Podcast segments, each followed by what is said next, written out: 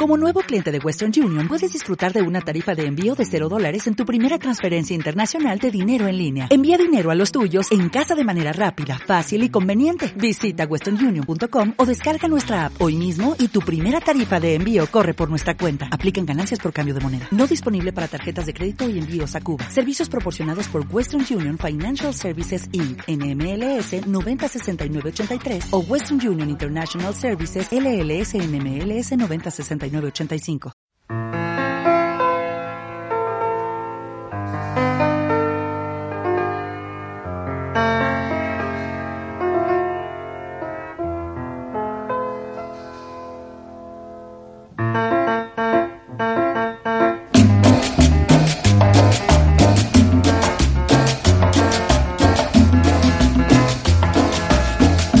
Bueno, lo voy a decir antes de, de empezar y saludar a Enrique.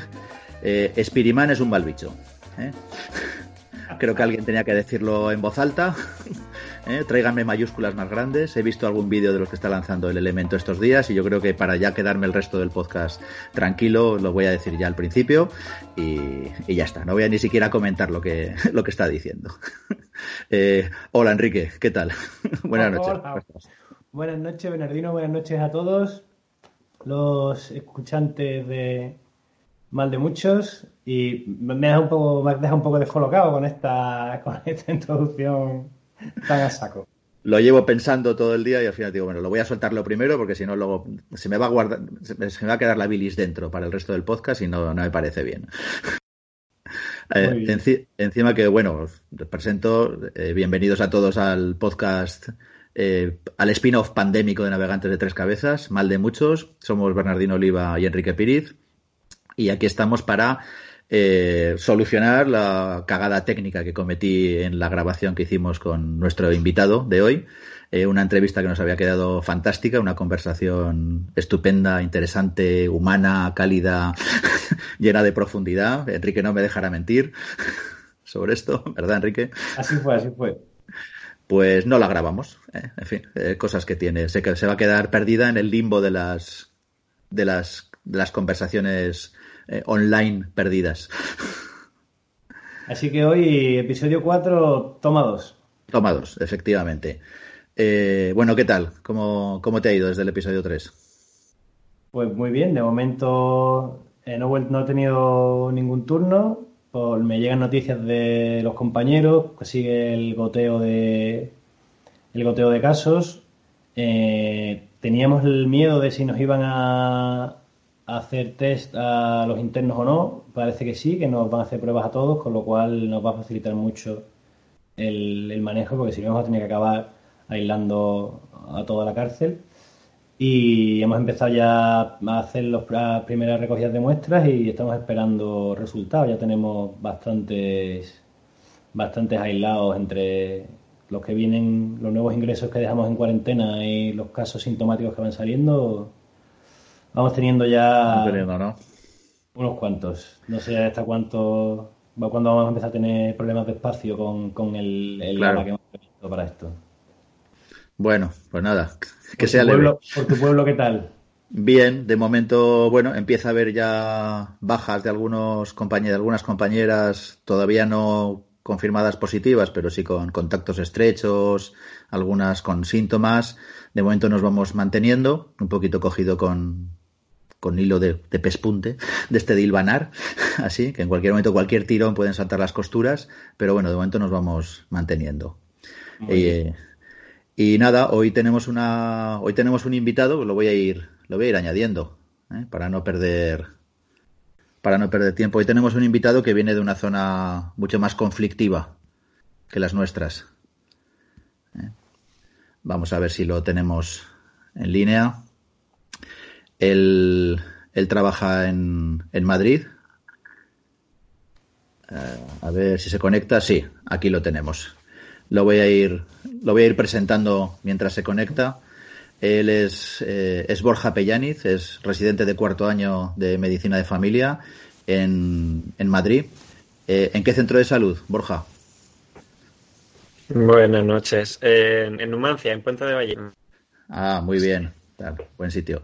Eh, bueno, Borja, ¿qué tal? Bienvenido de nuevo a, nuestro podcast. Digo bienvenido porque después de la, de la entrevista Interruptus de ayer. No, Interruptus no, la grabamos entera la conversación. Bueno, Quedará, para, quedará para nosotros lo que conversamos ayer. ¿eh? Bueno, buenas noches, Borja, otra vez. Buenas noches. Muchas gracias por tu infinita paciencia. Nada, si para eso estamos. Y además traemos novedades desde ayer, así que todo bien. Ah, mira, fantástico. Muy bien. Ayer hablábamos, bueno, os presento a Borja, ya os he dicho, residente de cuarto año y es eh, representante de residentes en la Comisión Nacional de la, de la, Especialidad de Medicina de Familia. O sea que es una voz autorizada. ¿eh? Cuando hablamos de, de, formación de residentes, autorizada no quiere decir que sea correcta, Borja, que has puesto mala cara. Que alguien ha dado el visto bueno. ¿Eh? ¿Alguien, ha dado, alguien, ha dado el visto bueno, te ha dado su voto para que te ha autorizado para poder hablar de esto. Además, si, si no me equivoco, hay un hilo conductor de navegante de tres cabezas. creo que Borja, ha sido sucesor de Alfonso Villegas, alias Venegas, que a su vez fue sucesor mío como representante residente en la comisión. Así o sea que, tenemos que ir casa, queda todo en casa. Para cuando acabe Borja la residencia tenemos que ir ya buscando a, su sucesor para incluirlo también el, en el podcast. Está claro el que va a salir de aquí. Bueno, Borja, eh, ayer nos bueno, hablamos de muchas cosas contigo ayer. Vamos a ver si logramos repetir porque nos dijiste cosas muy interesantes ayer. Lo primero que te preguntábamos, y que me imagino que son algunas de las novedades que nos cuentas, era qué estaba pasando con los centros de salud de, Madrid. Hoy nos han llegado noticias del cierre del Vicente Soldevilla en, en Vallecas, que cuando yo vivía en Madrid, era uno de los de las catedrales de la atención primaria de, de, aquel momento, bueno, de los años 90 estoy hablando, ¿eh? Uno de los clásicos de la comunitaria de, hace ya unas décadas. Sí. Sigue siendo referente y algunos hemos rotado incluso por allí. Vale, o sea que veo que no se ha perdido. Cuéntanos. de hecho, va a mandarle, si le llega un abrazo enorme a Juan Luis Ruiz Jiménez, uno de los referentes de la medicina de familia en España, con el que tuve la suerte de, de estar allí aprendiendo. Cuéntanos, Borja, ¿qué novedades tenemos a ese respecto? De los centros de salud tampoco sabemos mucho más. En realidad, estábamos ayer hablamos un poco de la diferencia entre, pero cierra la primaria, nos quedamos en sistema sanitario o es que la cambian o qué está pasando. Lo que sabemos es similar, que en principio hay los centros más pequeños directamente los van a cerrar los centros medianos lo que van a hacer es que se mantenga gente dentro, ahí encerrada, con la puerta cerrada, para atender llamadas y hacer algún dominio. Eh, pero que no podrán atender a, pacientes que se pasen por allá. Entonces tú les saludas, le sacas un cartel de lo siento mucho, voy a otro centro y, y se tendrá que ir la persona, si no se está muriendo, asumo. Luego hay algún centro de salud que permanece abierto para hacer atención presencial, que son los que dan una atención tanto de, los sospechosos de coronavirus como de todos los demás casos, si es que hay alguna otra cosa ahora mismo que no sea coronavirus. Y hablábamos, o seguimos hablando, de que realmente esos centros van a ser muy pocos. O sea, vale, no, sigue habiendo atención primaria entre comillas, o sigue habiendo centros de salud de atención primaria abiertos, ya veremos si eso es atención primaria o no pero claro, si hay uno o dos centros para cada 200.000 personas, pues sale mal negocio al final. Algo falla en las cuentas. Porque los centros de Madrid tienen la capacidad de espacio que tienen, entonces parece difícil que vayan a poder mantener la atención. Las compañeras del Sol de Villa en su comunicado han sacado como un, han desagregado un poco qué hacemos realmente. Pues esta es la gente que estamos viendo y también lo comenté, en mi centro que somos un poco más grandes, pues atendemos como 500 personas diarias entre llamadas y presenciales. Ellas atienden algo menos. Pero claro, muchas de ellas acaban en el hospital porque, pues porque están graves. Es una zona en la que la gente no es muy, muy mayor, pero sí tiene una carga de morbilidad importante. Y, si de repente dejamos de hacer gran parte de ese trabajo, pues, pues en lugar de una cuarta parte una o una quinta parte que acaben en el hospital de los que tengan coronavirus, pues irán más. Yo que sé, mm. supongo que las urgencias hospitalarias se apañarán. Oía en la radio, creo que era esta mañana, bueno, esta mañana por el día en que lo grabamos, ¿no? ¿Eh? que los datos de Madrid hablaban eso, de creo que estáis en unos 17.000 casos confirmados, pero se daban datos de entre 55.000 o 60.000 personas que estaban en este momento en sus domicilios diagnosticadas como casos posibles, es cierto que la mayoría sin, sin test confirmatorio, pero son 55.000, mil personas con síntomas que están siendo controlados por, por atención primaria directamente, sea de forma telefónica, sea de forma presencial. Eh, no sé cómo piensan que se va a poder, qué va a pasar con esas personas si la atención primaria va, va cerrando. Eh, es una buena pregunta. No, no me veo tampoco capacitado para responder. ¿Nos puedes contar un poco, ahora hablaremos de lo que pasará a partir de ahora, pero ¿nos puedes contar un poco qué habéis estado haciendo mm, estos últimos días o semanas eh, para hacernos una idea de cómo están funcionando los centros de salud? ¿Cómo os habéis eh, reorganizado eh, para seguir dando atención en estas circunstancias? Pues hemos hecho una reorganización clásica de la atención primaria, hemos cogido los pilares de la atención primaria y hemos intentado pues, reforzarlos todo lo que hemos podido. Básicamente hemos dicho a la gente que por favor no venga, que todo lo que se puede hacer por teléfono, que se lo hacemos por teléfono, pero que por favor no acceda al centro. Estamos atendiendo alguna cosa que no son coronavirus, entonces supongo que seguimos siendo muy integrales.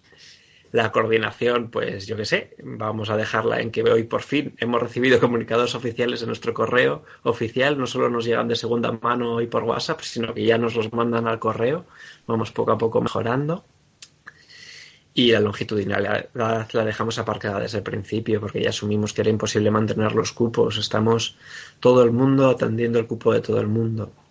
Básicamente lo que hacemos es hay gente que según empieza el turno nos dividimos, hay gente atendiendo llamadas, muchas bajas estos días, muchas sospechas de coronavirus, atendiendo también en presencial aunque cada vez hay menos, hay poquita gente que está viniendo para cosas que no sean coronavirus o sospechosas de ello, atendiendo gente con sospecha de coronavirus, unos cuantos, no muchísimos, pero unos cuantos al día, alguna docena. Y luego domicilios, que medicina tiene igual menos, pero es verdad que enfermería sigue teniendo una carga muy importante de domicilios cada vez más. Entonces, esas son un poco nuestras cuatro funciones. Eso ha sido nuestra manera de reinterpretar la primaria a estos tiempos de coronavirus. Vale, y esto, los, tú eres, decíamos al principio, residente de cuarto año, estás a, muy poco tiempo de terminar tu residencia si, las, si el Ministerio y las comunidades y el virus lo tienen a bien. El Ministerio lo permita. Sí. todos, todos esperan todos esperamos, y desde aquí, por supuesto, nuestro apoyo a todos vosotros, que efectivamente se os convierta en lo que ya prácticamente sois, que sois especialistas en medicina familiar y comunitaria, y seáis contratados en, en virtud de, de, ese, de ese reconocimiento y no de y no se os prorrogue una situación que no, no debería suceder. Sería injusto con vosotros y con la primaria en general. Eh, pero por otra Veamos en que las cifras vayan mejorando las del coronavirus y no sea necesario tener a gente esclavizada de aquí a finales de veremos. Bueno, si os eh, pueden tener esclavizados, pero con un contrato como médico especialista. Sí, efectivamente, al menos elegir. No, des ideas, Borja, no des ideas. no uses términos que puedan ser aprovechados. Que, lo que te quería preguntar, ¿cómo lo estáis viviendo los residentes que estáis terminando este final de, de residencia? ¿No es no esperabais seguramente vivirlo así. Podéis vivir, pasar unos últimos meses ya, digamos, siendo dueños y señores del cupo de vuestros tutores, etcétera, y os estáis viendo. La verdad es que ha sido un poco difícil. Teníamos ya como muchos planes hechos, ya teníamos las guardias llevaban puestas bastante tiempo, al menos en, en, mi unidad docente, teníamos ya planificado cómo atender al cupo, teníamos vacaciones que evidentemente pues nos han prohibido tener de aquí hasta que se acabe la residencia ya teníamos una planificación a tres meses hecha y bueno, pues ha volado un poco por los aires. Se está viviendo mal. Se está viviendo mal porque nos ha cambiado totalmente los esquemas, ¿no? Porque teníamos nuestra idea y de repente hemos dejado de ser residentes de medicina familiar y comunitaria para ser otras cosas porque aparentemente el sistema piensa que somos más útiles en otro lado. Para ser, la, otra cosa ayer, que hemos dicho como decíamos ayer, para ser soldados de, medicina familiar y comunitaria, ¿no? Sí, nos mandan a la mili, al, al IFEMA, al, Palacio de Congreso reconvertido en, hospital militar. ¿Pero eso ya es oficial o lo sabéis por Eso es la novedad, ya nos han llamado, ya mañana empezamos en IFEMA gran parte de los residentes de medicina familiar y comunitaria de Madrid. Habrán llamado, no sé, como a la mitad o así, que sepamos de los 185, así que seguimos en activo. Pues los que no se hayan cogido baja todavía por coronavirus, a mitad así, iremos para allá y no sé, haremos algo. no sabéis. No os, han, no os han explicado, no os han dicho exactamente cuál va a ser vuestra función allí, que... ¿Cómo se organiza? Nos a organizar? Los turnos, los equipos, como... Estamos organizados en turnos, nos han dado unas pinceladas, pero nos han dicho que la, la, organización cambia tanto que nos lo dirán un poco en el momento. En principio han organizado equipos de trabajo, con turnos de trabajo, que habrá que ver cuál es realmente nuestra capacidad y cómo influyen nuestras guardias, porque la idea es que sigamos haciendo guardias mientras estamos en el IFEMA. de urgencias en los hospitales? Sí, también en SWAPS y SAR, que son los tipos de, de urgencia extrahospitalaria que hay aquí. Entonces, pues no sé cómo vamos a organizar todo, pero lo iremos haciendo sobre la marcha. En este, no sé, en este hospital extrahospitalario extraño que, han montado. Hospital de primaria. hospital de primaria, el primer hospital primario realmente vais a hacer una residencia muy completa. ¿eh? Yo creo que queja no podéis, no podéis tener. Vais a, vais a valer para todo realmente. específica. Nos darán la ACE de hospitales extrahospitalarios, espero yo, después de esto. Ya al menos que hemos sufrido la experiencia. Que y, sal, y saldréis como teniente. Es un poco la sensación, lo, hablamos ayer, de bueno, pues, nos mandan allá, será una experiencia horrible, Intentaremos sobrevivir como podamos, pero creará camaradería. Algo bueno tiene que tener esto, unidos en el sufrimiento, o algo así. Sí, por lo menos es, una de las cosas que podemos, que podemos aprovechar de esta situación, ¿no? Yo creo que sí que se está dando, yo lo percibo en mi centro de salud, una recuperación del espíritu, precisamente en el momento en que perdemos todo lo que es el funcionamiento de, del equipo de atención primaria, es cuando se recupera el espíritu de, bueno, de funcionamiento en equipo, de colaboración entre compañeros, entre estamentos, etcétera. Probablemente la residencia, que sí que se parece un poco, lo, lo decíamos, al, al servicio militar antiguo, que vosotros no, no recordáis. ¿eh? Pero sí que, sí que es cierto que durante la residencia se crean unos lazos de compañerismo, de camaradería, de, bueno, de haber sufrido lo mismo, que eso une bastante. Esto probablemente a los residentes os estará uniendo también mucho y espero y espero que sirva para que gente como tú y gente que tenéis ideas y que podéis utilizar esta fuerza en el futuro, pues de esto pueda salir algo positivo. Pues puede ser, no lo sé. Ahora mismo estamos como tan inmiscuidas, tan metidas dentro de toda esta, esta nube de miedo y, y de pavor y de la sensación de que no llegamos y de que va a ser un desastre. No sé, eh, estamos tan, tan metidas en la emoción del momento que es muy difícil hacer una reflexión pausada ahora, ¿no? Y probablemente hasta que no lo vivamos, lo sobrevivamos, curemos un poco las cicatrices, no vamos a ser conscientes tampoco del tipo de experiencia que hemos pasado. Bueno, me imagino que la sensación tiene que ser un poco parecida a la de R1, ¿no? A las primeras guardias que ibas allí sin saber lo que te ibas a encontrar, con la sensación de que no ibas a a estar a la altura, de que no sabías cuánta ayuda ibas a tener. Completamente, solo con la diferencia de que no vamos a tener residente mayor, ¿no? Que probablemente el resto de gente que esté por ahí, nuestras tutoras, que alguna de ellas ha ido voluntaria o más o menos voluntaria a IFEMA, eh, van a estar más perdidas que nosotros en la mayoría de los casos. Tenemos alguna persona conocida, pero vamos, que estamos un poco dejadas a la mano de Dios allá. Entonces es como una guardia de R1 sin supervisión. Como una guardia de R1. Bueno, hombre, pero después de cuatro años de residencia, con más También hay que decir que, que, bueno, por mucho que critiquemos muchas veces a, el tipo de guardias, la supervisión de las guardias, es verdad que todo el sistema se está volcando ahora. ¿eh?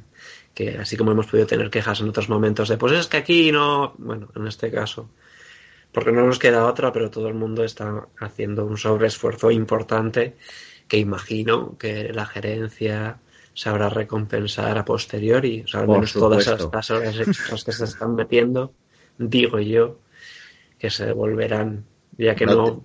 no, te quepa la menor duda. Eh, hablabas de, hablábamos de reunos y esto. Una de las cosas que está sucediendo ahora, con, coincido que, claro, todos los residentes de familia estáis en los centros de salud, ya no estáis en los hospitales. Ahora mismo las de, las de medicina familiar y comunitaria, salvo algún caso puntual que tuvieran otras especializaciones anteriores, cosas muy, muy concretas, estamos todo el mundo en los centros de salud. ¿Y cómo lo están viviendo los pero, eso es, eso que es, una situación que es la que pedimos muchos desde hace tiempo, ahora circunstancialmente se está dando, pero eh, ahora que eh, estás teniendo, me imagino, más contacto con los residentes pequeños de tu centro, etcétera, estos días, ¿cómo es que remedio? eh, ¿Cómo lo están viviendo los residentes, digamos, de primer año, de segundo año, que llevan poco tiempo todavía en la especialidad? Y les ha caído mal. La verdad, o sea, no, igual no tan mal como nosotras, las R4, que ya tenemos la mentalidad de que ya estábamos con la cabeza en que ya terminábamos, íbamos a pasar un cupo y de repente nos ha pillado con el pie muy cambiado y nos mandan al hospital después de estar un año en, primaria que nos ha pillado con el pie más cambiado, vamos. Y ellas ha sido tal vez un cambio menor, pero emocionalmente se lleva mal. Y, y lo que tú comentas alguna vez de los entornos contraformativos, pues es un poco la sensación, ¿no? Dejo las estamos trayendo a primaria ahora que no se está haciendo primaria, ahora que somos una unidad de contingencia, una, no sé, un apaño puntual para intentar sobrellevar la situación. Y emocionalmente lo están llevando a regular porque están teniendo que asumir responsabilidades para las que no, en algunos casos sí, pero en general no tienen una, capacitación, no ha dado tiempo a formarlas a ver estas cosas bien, pero según la gente va cayendo en baja, según según la gerencia, decide que, los residentes y las, las, médicas de familia comunitaria y las enfermeras de familia comunitaria estamos mejor en un hospital, hospital primarista, pero en un hospital, pues los centros de salud van quedando cada vez más descapitalizados, ¿no? Se ven al final un poco las costuras del sistema. Si ya faltaba mucho personal y además el personal se pone enfermo y además quitas personal porque decides que, que una UCI de 100 camas es más importante que todos los centros de salud de Madrid, los 200 y pico, 300, no sé cuántos son, pues, pues se nota, se nota que no, que no damos. y es triste tener que decir eso a los residentes, a los pacientes. Tampoco querría ser yo el que tiene que decidir si se deja mm, X centro de salud abierto o se emplea en camas de UCI cuando están mm, dejando sin ingresar a gente por, con criterios que en otros casos no llevaríamos la mano a la cabeza, ¿no? Si hace dos meses a un paciente de 70 años le dicen que no es candidato a UCI. El, todo el mundo está usando... No, pero es verdad, es verdad. Y todo el mundo está usando un poco un lenguaje militar como forma de justificar esas decisiones, en el fondo, como forma de decir, bueno, no, no soy yo, esto han sido las circunstancias que me han venido dadas que en parte es cierto y en parte pues siempre se ha podido hacer mejor, ¿no? Siempre se podría haber hecho especialmente la coordinación y la comunicación mejor. Pero, pero es verdad que todos los servicios, eh, todos, incluyo a todos, ahí están haciendo un sobreesfuerzo y estamos intentando atender como se puede a la gente con la mayor dignidad posible, que en general no es mucha, pero con la mayor posible. Y entiendo que en ese contexto, pues también a los residentes de medicina familiar, pues nos manden donde estimen que somos más útiles. Yo entiendo que, hombre, yo tengo el hospital más cerca que gente de 60 años que lleva 40 en atención primaria. Eso es verdad. Ya veremos cómo lo hacemos, nos apañaremos. Y luego ya haremos la reflexión. Pero también es verdad que, que, bueno, que los efectivos de Madrid, el personal que hay es el que hay y probablemente no sea suficiente. Tal vez se debería haber planteado buscar más personal, no a los estudiantes de quinto año de medicina y de cuarto de enfermería, como se está haciendo. Me parece indecente que los vayan a mandar a IFEMA a trabajar como a mí igual, porque si yo no tengo capacidad para controlar a esos pacientes, imagino que tampoco tengo capacidad para tutorizarlos. Pero bueno, veremos cómo se va desarrollando y qué cosas hacen falta hacer realmente y qué cosas, bueno, se amenazaron, pero no han sido necesarias finalmente. Eh, Borja, eh, queríamos que nos, por, por, cambiar un poco, pero bueno, para que nos des alguna pincelada, digamos, un poco más personal, queríamos que nos contaras en, en, estos días algo que te haya sucedido, un caso que te haya, que hayas visto. Esto sería una especie de incidente crítico.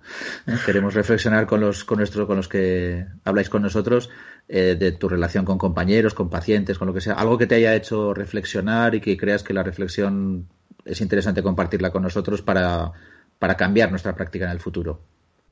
¿Tienes algo que te haya sucedido?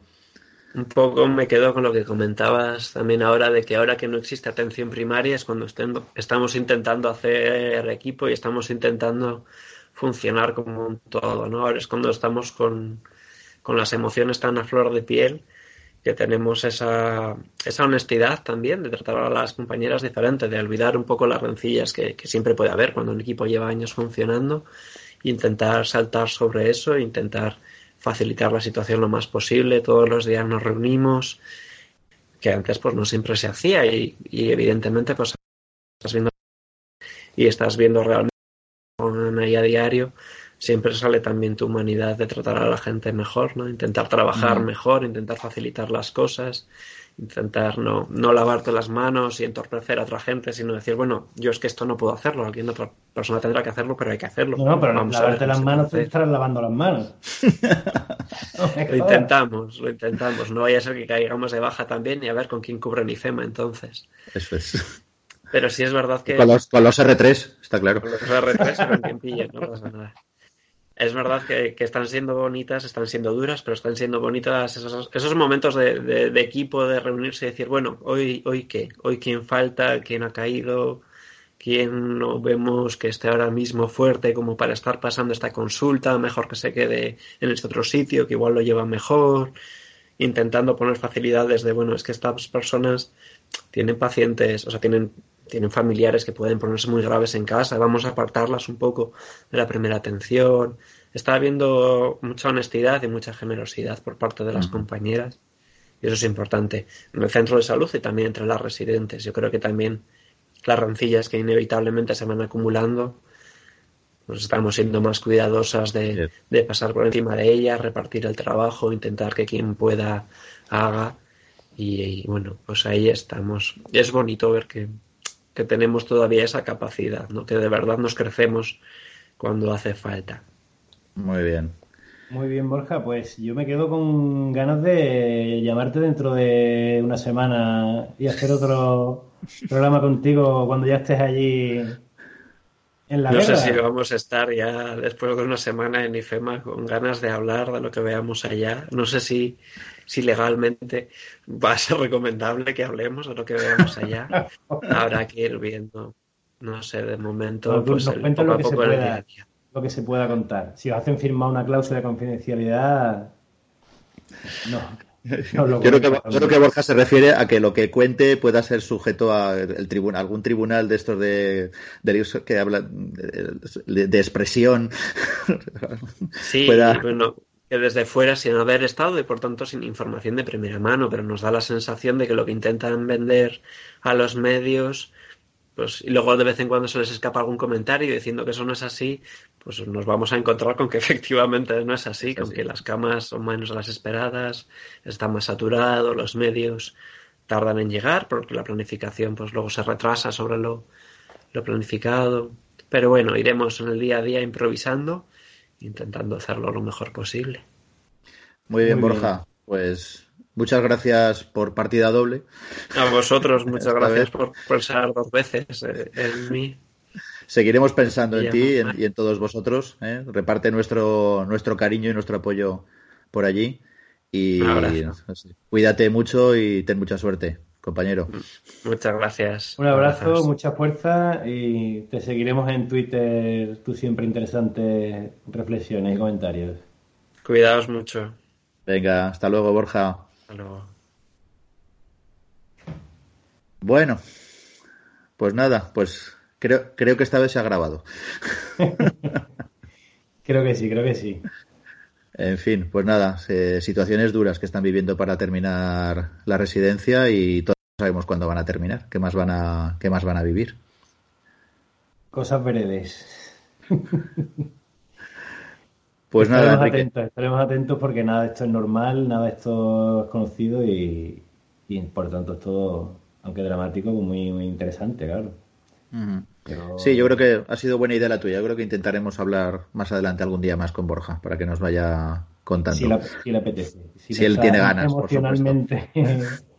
Aquí vamos pidiendo a compañeros y compañeras que hablen con nosotros, pero solamente a los que realmente les apetece. Entendemos que hay gente que no tiene ninguna gana de estar hablando en estos momentos. Y, al revés, si a alguien le, le apetece, tiene ganas, cree que le puede servir para desahogarse o cree que nos puede servir sobre todo a, los demás para, bueno, pues reflexionar entre todos y todas y, llegar a conclusiones, como decimos siempre, no a muy largo plazo, que a hacerlas después, pero sí sobre, sobre lo inmediato, sobre lo que estamos haciendo ahora, intentar hacerlo mejor. Os invitamos a que os pongáis en contacto a través de, de, la, de las cuentas tanto de Navegante de Tres Cabezas como de Bernardino la mía, que ahora saldrán por aquí. Y, y estamos deseando que, escucharos. Escucharos y tener una, una charlita de estas con vosotras. Muy bien, pues nada, quedamos en eso entonces. Nos vamos a ir despidiendo hasta el próximo episodio, que como siempre no sabemos, cuándo será. ¿eh? os sorprenderemos. Mientras tanto, pues bueno, nos tenéis en YouTube, buscáis mal de muchos en YouTube o buscáis en Evox o en Spotify. En iTunes todavía no, porque Apple está todavía pensándose si nuestro podcast es, es apto para menores o algún rollo de estos. Así que tienen los de Apple siempre en la cabeza, que tienen, deben tener unas cabezas muy sucias esta gente. Pero bueno. Y, y, nos vamos, nos vamos escuchando. ¿De acuerdo, Muy Bien, Bernardino. Buenas noches, un abrazo a ti y a todos nuestros seguidores.